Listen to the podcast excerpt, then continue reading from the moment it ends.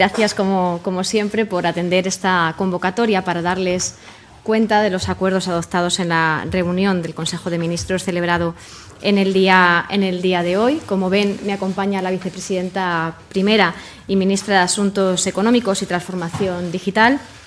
que nos dará cuenta del informe de España Digital 2026, con medidas que, que, vienen destinadas a facilitar la vida de la ciudadanía a través de una digitalización inclusiva y humanista, y también del acuerdo por el que se toma en conocimiento la memoria anual de la política de endeudamiento del Tesoro Público correspondiente al año 2021 y que se propone ahora su remisión a las Cortes Generales. También me acompaña la ministra de Sanidad, eh, que nos va a dar cuenta de dos asuntos muy importantes, sin ninguna duda. El Real Decreto por el que vamos a modificar el Estatuto Marco del Personal Estatutario del Servicio de Salud, una reforma que le debíamos al personal sanitario en nuestro país, al que le vamos a dar estabilidad en todos los niveles. Se trata de tener un empleo estable y de calidad también en el ámbito de la función pública. Como ya hiciéramos en el ámbito de la educación, hoy concretamos con este acuerdo ese compromiso del Gobierno. Y un acuerdo también para realizar un contrato de suministro en un tratamiento de prontoterapia con y sus equipamientos asociados, sin duda, un gran avance para el sistema de salud eh, y, sobre todo, para el tratamiento y la prevención del cáncer, especialmente en la edad infantil. Yo me referiré a dos eh, asuntos que tienen que ver con la, con la continuidad eh, de la cumbre de la, de la, OTAN que celebrará nuestro país la semana pasada, que se celebrará nuestro país la semana pasada y que sin duda ha sido un éxito tanto para la alianza como, como para España por la importancia del momento en el que se ha celebrado y también por la trascendencia de los acuerdos que en ella se adoptaron que ahora vamos a, a darles continuidad en, en, primer momento en, este, en esta reunión del Consejo eh, de Ministros. Pero antes, para, para, su información y para organización, también permítame que les avance eh, parte de la agenda de la próxima semana, que tiene que ver con la celebración del próximo Consejo de Ministros, que lo será el próximo lunes 11 de julio, en lugar, como viene siendo habitual, del martes. Saben que ese día, el próximo martes 14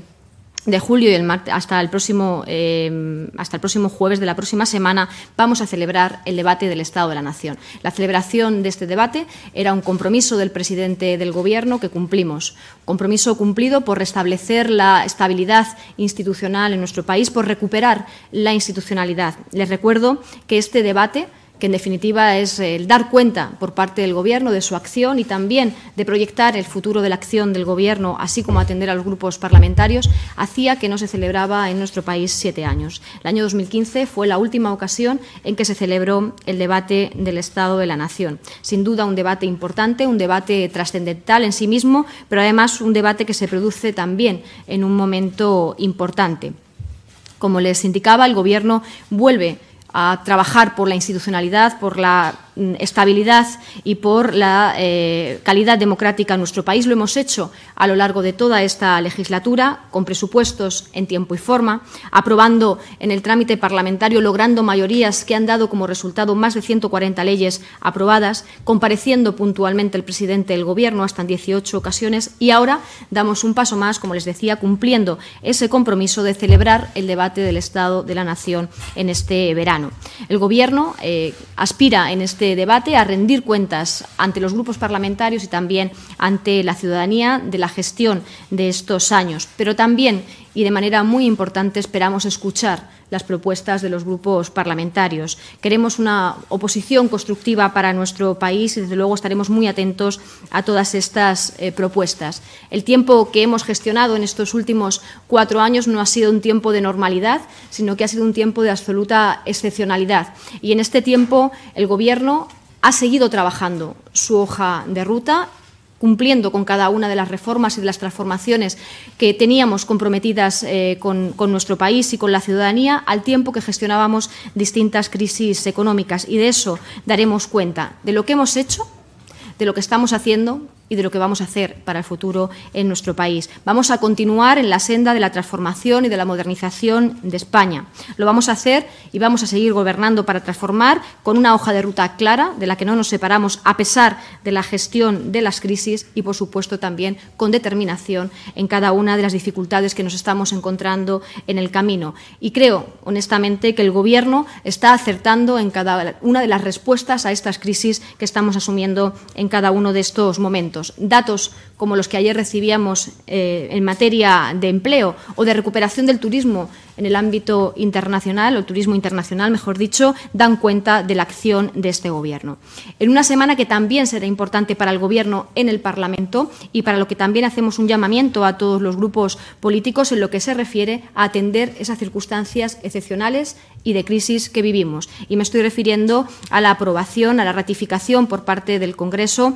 del Real Decreto de las últimas medidas para paliar los efectos de la guerra de Ucrania. Un plan eh, muy importante con esos más de 9.000 millones de euros para proteger a la clase media y trabajadora de nuestro país que se suman al anterior decreto que en estos momentos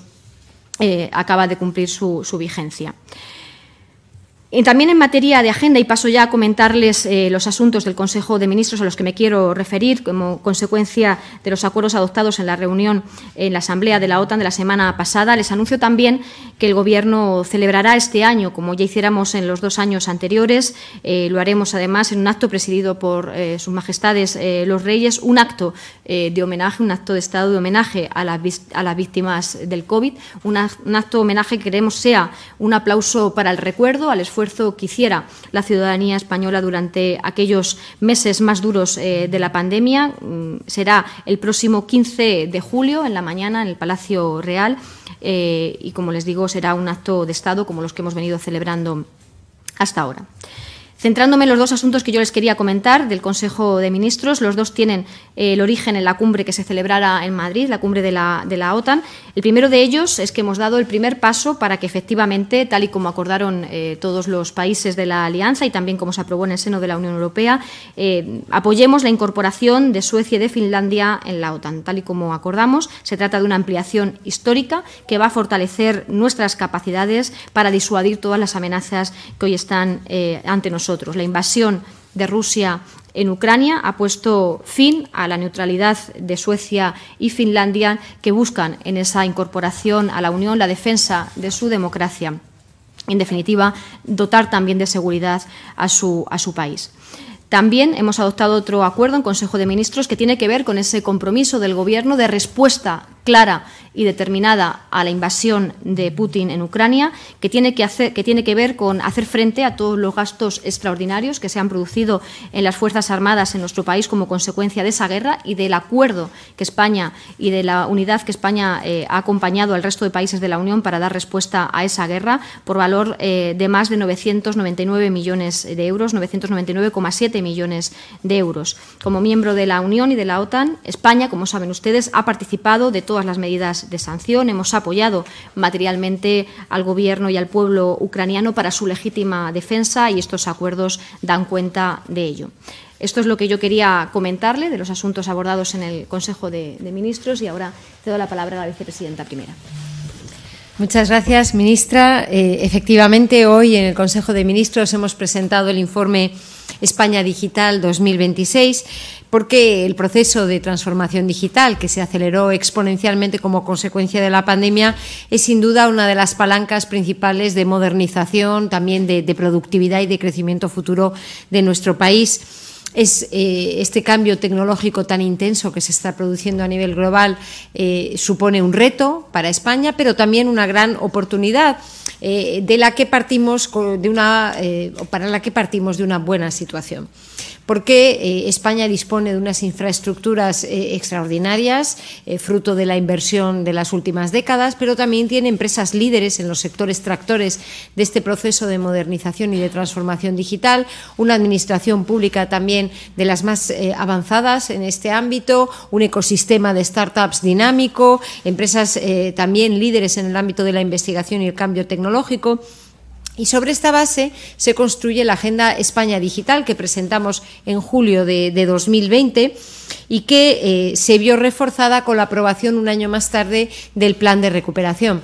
En definitiva, esta agenda es el pilar digital del plan de recuperación que va a movilizar aproximadamente un tercio de las transferencias, unos 20.000 millones de euros. Así que eh, este es el momento oportuno, dos años después de la presentación de esta agenda, para hacer balance del camino recorrido, reflejar el, progreso que hemos realizado en estos dos años, adaptar la agenda al horizonte 2026 y al plan de recuperación apuntar las prioridades para los últimos meses, para los próximos meses, perdón, y incorporar dos nuevos ejes, además de los que tenía la agenda original, que nos permitan eh, desplegar eh, proyectos estratégicos en todo el territorio eh, gracias a la cogobernanza entre el Estado y las comunidades autónomas. Y es que en estos años hemos avanzado de forma decidida en esta hoja de ruta, desplegando inversiones y reformas, siguiendo esa agenda España digital, en tres elementos o en tres dimensiones fundamentales.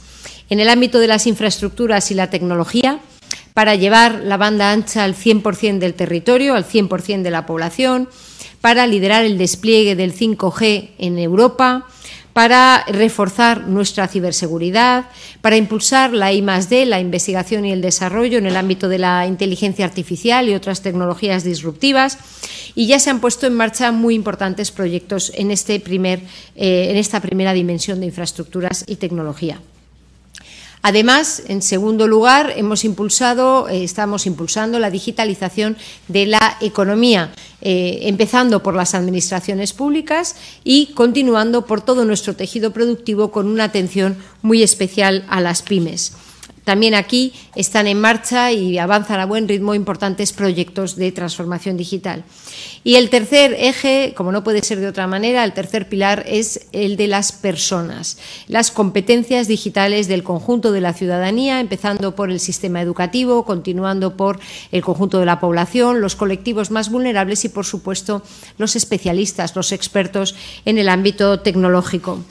Estos, eh, lo que hemos eh, hecho durante este tiempo es desplegar esas inversiones y reformas, esa hoja de ruta de inversiones públicas que ya están permitiendo movilizar un volumen muy significativo de inversiones privadas y llevar a ese proceso de modernización, de transformación de nuestro país. Eh, como les decía, dos ejes nuevos son los que se incorporan a esta agenda en el informe de hoy, en, en esta dimensión hasta 2026. La primera novedad son los 11 proyectos estratégicos del Plan de Recuperación, los PERTES, que ya están puestos en marcha y que todos incorporan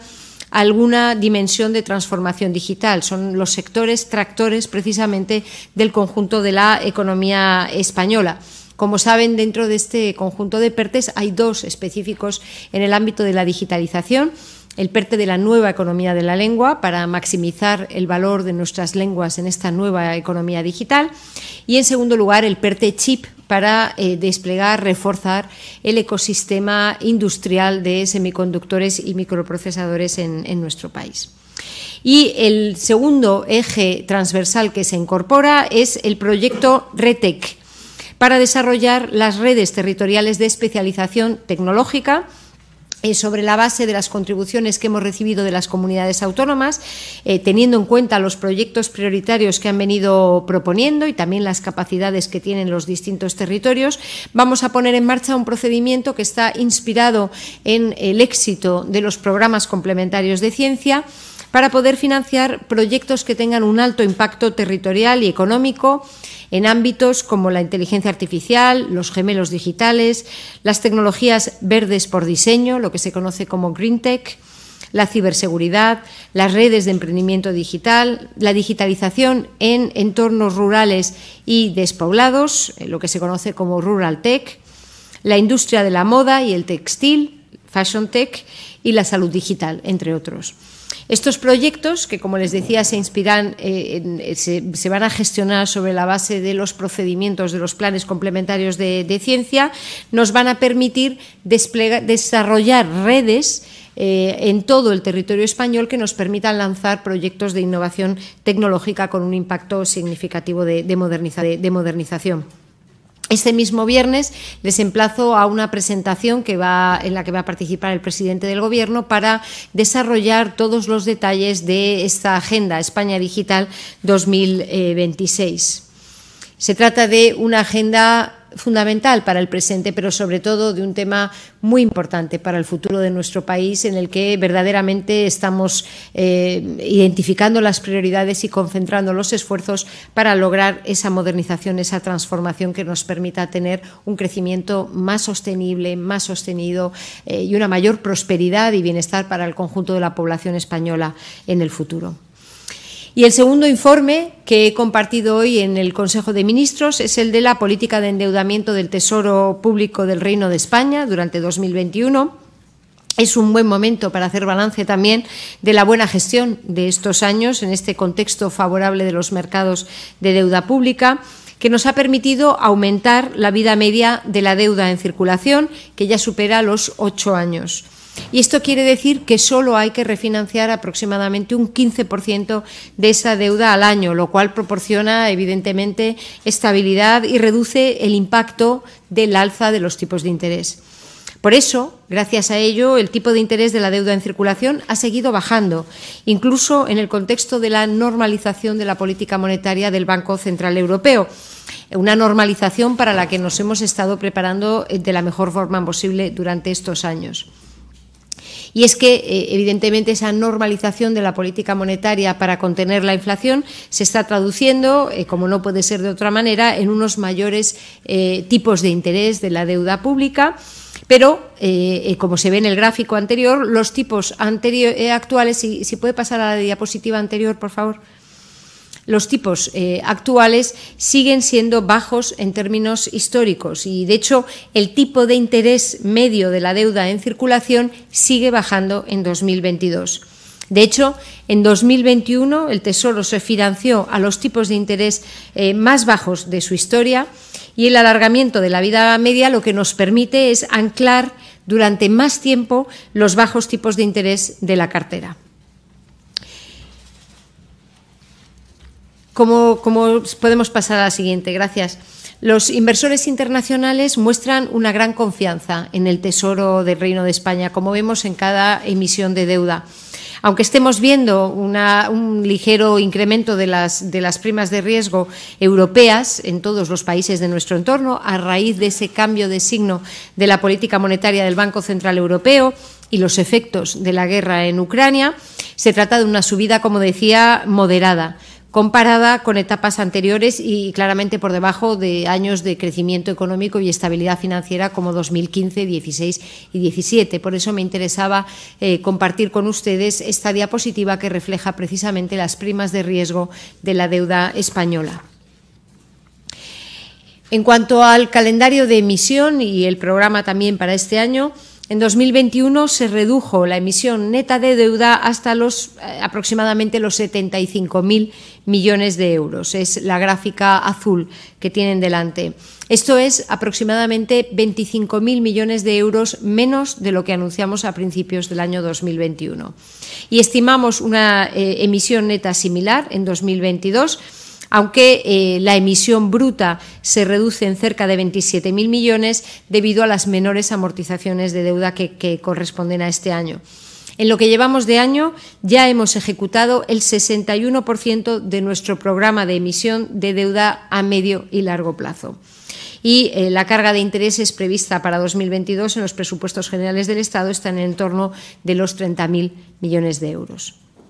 En definitiva, a pesar de la incertidumbre actual derivada de la guerra en Ucrania, de las tensiones geopolíticas, la inflación, la normalización de la política monetaria, las disrupciones de las cadenas de suministro globales, lo cierto es que la economía española mantiene un fuerte crecimiento y estamos aprovechando ese fuerte crecimiento y la extraordinaria evolución del empleo para seguir progresando en la consolidación fiscal.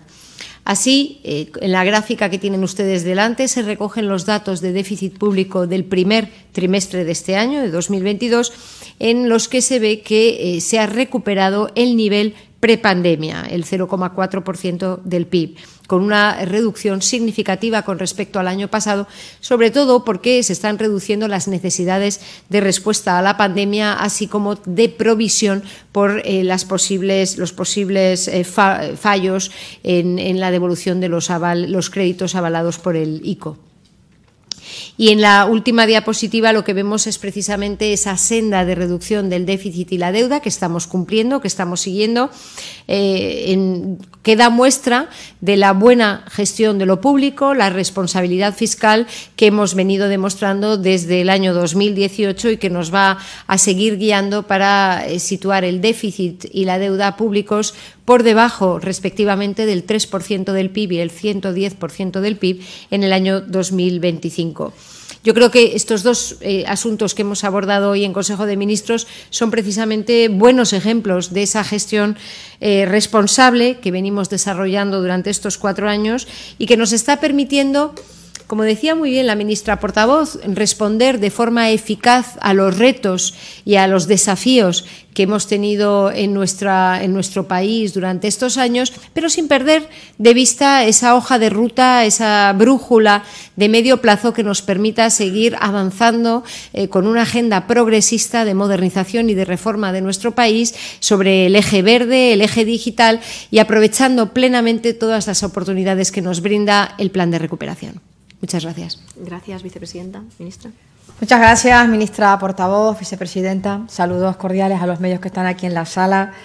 Comparezco ante todos ustedes para dar cuenta de la aprobación en el Consejo de Ministros celebrado en el día de hoy del Real Decreto Ley por el que se modifica la Ley 55-2003 del Estatuto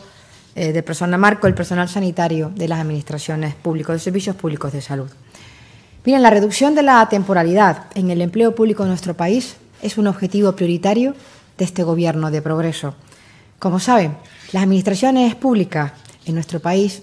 durante demasiado tiempo presentaban una elevada tasa de temporalidad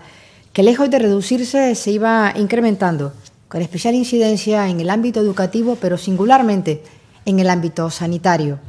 Por tanto, para alcanzar la mejor gestión en el empleo al servicio de las administraciones públicas, se precisa en todo momento políticas coherentes y también racionales de dotación de efectivos de carácter permanente que cubran las necesidades reales de los servicios y además limiten la temporalidad a la atención de las necesidades con carácter estrictamente coyuntural. Por eso, en este contexto que les acabo de, subrayar, para dar respuesta a esta situación, el Gobierno de España, este Gobierno de progreso, incluyó en el Plan de Recuperación, Transformación y Resiliencia, en el, en el componente 11, relativo a la modernización de las administraciones públicas, las reformas necesarias para la reducción de la temporalidad en el empleo público y que tuvo su traslación en el componente 18 referido al refuerzo de las capacidades profesionales y de reducción temporal, de la temporalidad en sanidad. Esto supone una reforma en profundidad para hacer más eficiente el funcionamiento de las administraciones públicas. Desarrollo de esta reforma integral que les acabo de comentar,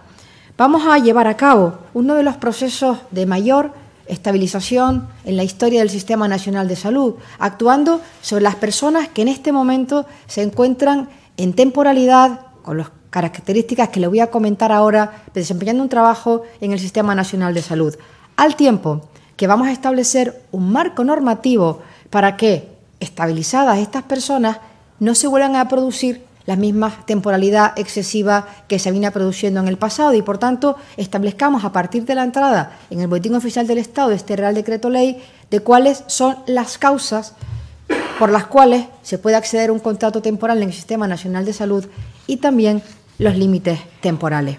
En virtud de esa reforma integral para actuar sobre las personas que en estos momentos se encuentran en situación de temporalidad en el Sistema Nacional de Salud y ese proceso de estabilización, les comento que antes del 31 de diciembre de este año han de ser publicadas todas las convocatorias correspondientes a las más de 67.000 plazas que se encuentran en esta situación y, por tanto, va a posibilitar que más de 67.000 personas que están en esa situación puedan acceder a esas plazas, con lo cual va a significar una estabilidad muy importante para todo ese personal. Estamos hablando de un proceso complejo en el que quiero también eh, comentarles que es un proceso que está siendo llevado de la mano y va a ser llevado de la mano, como siempre, desde la máxima cogobernanza. Por tanto, para aquellas personas que lleven trabajando de manera ininterrumpida en el Sistema Nacional de Salud antes del 1 de enero de 2016, se va a establecer un concurso. Es decir, presentarán méritos, los que se establezcan, la variación correspondiente para acreditar ese tiempo y otros más, y por tanto, con ese concurso podrán acceder a una plaza, a una de las plazas que se oferten para adquirir la fijeza. Por otro lado, aquellas personas que lleven trabajando desde el año desde el 31 de diciembre de 2020, tres años hacia atrás, se establecerá un concurso oposición también para que puedan acceder a esas plazas. Por tanto, digamos que con esta, con la reforma integral que estamos operando, damos respuesta a la situación de temporalidad ya existente,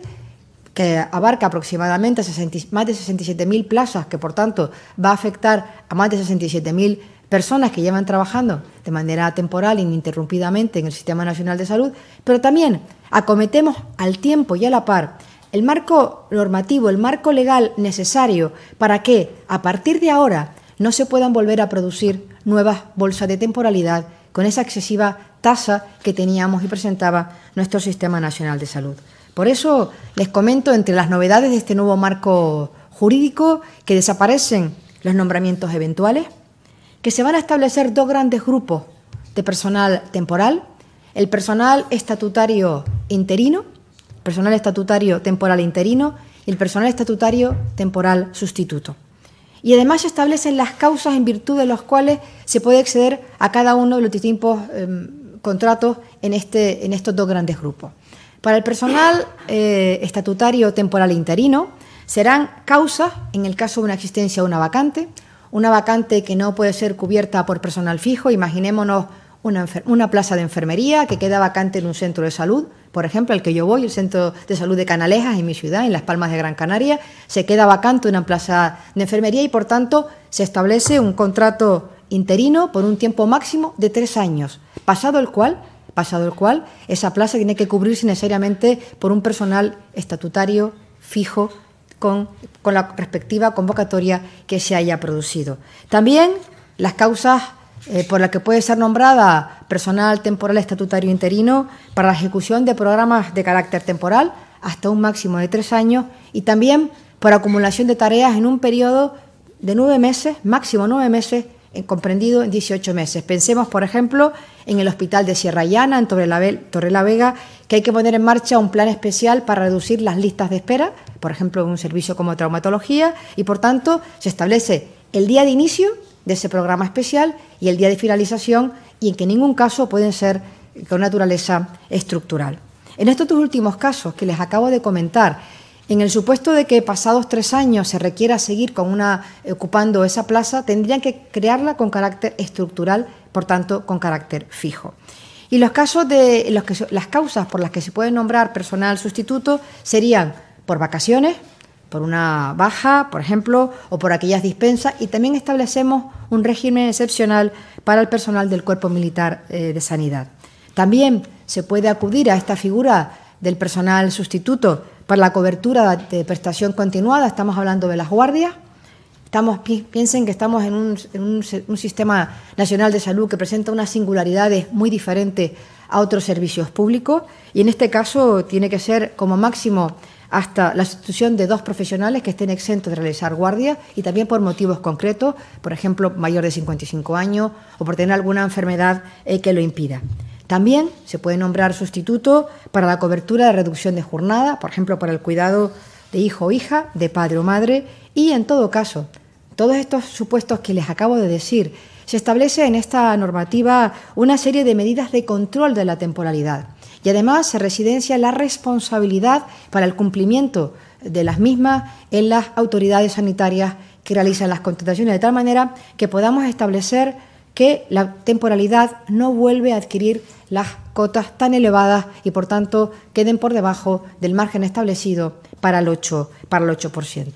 En definitiva, con este, este acuerdo, este Real Decreto, ley que hemos aprobado en el día de hoy, reafirmamos el compromiso del Gobierno de España con la mejora permanente del Sistema Nacional de Salud, pero especialmente con sus profesionales sanitarios, que son, si me lo permiten, la columna vertebral del Sistema Nacional de Salud, porque siempre han dado lo mejor de ellos mismos, pero especialmente en las épocas más complicadas. Y por tanto, poner fin a esa elevada temporalidad existente era una cuestión de justicia y una prioridad de país para este Gobierno, porque esta reforma integral emprendida por el Gobierno de España fortalece el Sistema Nacional de Salud y da certeza a los profesionales sanitarios y también a los pacientes. Y les comento también el otro acuerdo que ha referido la portavoz, que es la autorización del Gobierno para la licitación de los 10 equipos de protonterapia por importe de 271 millones de euros. Como saben, el año pasado, el 19 de octubre, coincidiendo con el día de la celebración del cáncer de mama, el presidente del Gobierno presidió en la Moncloa la firma de un convenio con la Fundación Amancio Ortega para financiar y desarrollar el Plan Nacional de Colaboración en la implantación de la protonterapia en el Sistema Nacional de Salud, que va a permitir dotarnos con 10 equipos de protonterapia. Se trata, como saben, de una técnica muy avanzada que es clave en la curación de muchos tipos de cáncer y especialmente, singularmente, en el cáncer infantil y que por tanto ofrece una mejora de la calidad de vida de muchos pacientes que lo precisen y que en estos momentos o bien son derivadas a otras, a la concertada, porque no existe ninguno en el Sistema Nacional de Salud, son en la privada, a otros países en el extranjero. Fíjense que en tan solo ocho meses es un tema tremendamente complejo. El equipo del Ministerio de Sanidad ha conseguido avanzar en la tramitación y pronto vamos ya a sacar la licitación tras el acuerdo de hoy. Es una, esta incorporación va a facilitar la investigación clínica, el desarrollo tecnológico y también va a mejorar la accesibilidad de los pacientes en el tratamiento. Es un paso de gigante, lo quiero decir, en nuestro Sistema Nacional de Salud, que junto con el Plan INVEAD, como saben, de inversión de equipos de alta tecnología, por importe de, 800, de cerca de 800 millones de euros, va a significar un salto espectacular en la capacidad diagnóstica y de tratamiento en nuestro país. Porque frente a la radioterapia tradicional, la protonterapia reduce de manera significativa tratamientos innecesarios en los tejidos sanos, en este caso, especialmente beneficioso para el cáncer infantil. Quiero agradecer a la Fundación Amancio Ortega la determinación y el compromiso para que este proyecto salga adelante al Ministerio de Sanidad y también a las comunidades autónomas implicadas por el trabajo realizado. Muchas gracias.